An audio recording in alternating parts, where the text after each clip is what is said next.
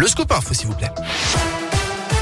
Et à la une de l'actu, c'était une demande des syndicats d'enseignants. Les épreuves de spécialité du bac sont reportées à la mi-mai. Selon ces mêmes syndicats, les élèves n'étaient pas prêts pour le mois de mars. Ces épreuves de spécialité qui sont au nombre de deux et qui sont choisies par les lycéens en terminale, eh bien, sont nées de la réforme du bac décidée par Jean-Michel Blanquer. Elles comptent pour 32% de la note finale de cet examen. Alors, fallait-il reporter ces épreuves? C'est la question du jour sur radioscoop.com. Vous avez jusqu'à 19h pour répondre sur notre site internet. Ce nouveau record battu en France, plus de 21 000 classes sont actuellement C'est du jamais vu depuis le début de l'épidémie. Un lycée, quatre collèges et 97 écoles sont fermés. Chez nous, six établissements scolaires sont fermés dans l'académie de Clermont. Dans le détail, 525 classes fermées. Dernier chiffre transmis ce matin. Au total, près de 11 000 élèves ont été testés positifs en une semaine dans le Puy-de-Dôme, le Cantal, la Haute-Loire et l'Allier, tout comme près de 250 personnels enseignants. Dans le reste de l'actu, la grève depuis hier des salariés de l'aéroport de Clermont jusqu'à lundi inclut un rassemblement prévu ce vendredi d'ailleurs devant le parvis de l'aéroport pour manifester face à, je cite, au mépris total de la direction vis-à-vis des difficultés rencontrées au quotidien par les agents. Des risques de perturbation sur les vols sont annoncés. En bref, les personnels soignants du CHU de Clermont rejoignent à partir d'aujourd'hui le mouvement national des minutes de silence. C'était à 14h aujourd'hui.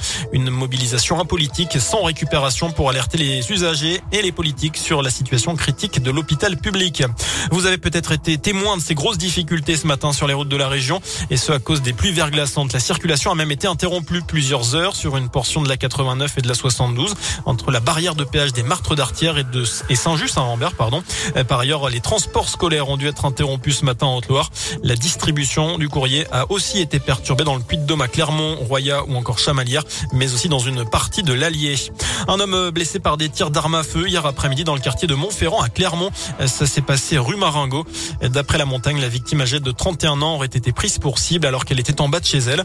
Blessée au niveau des jambes, le trentenaire a été évacué au CHU. Ses jambes ne sont pas en danger. Une enquête a été ouverte pour violences volontaires aggravées. Direction la Seine-et-Marne également dans ce scoop info avec les suites de ce drame. On vous en parlait hier, la découverte du corps d'un enfant de 10 ans dans une valise. Elle avait été déposée, cette valise, dans une benne à Grava, à une centaine de mètres du pavillon familial. La mère de la jeune victime a été interpellée tout à l'heure dans le Val-de-Marne. Cette femme de 33 ans se trouvait au domicile d'un membre de sa famille. Une autopsie est prévue dans la journée pour déterminer les causes exactes de la mort.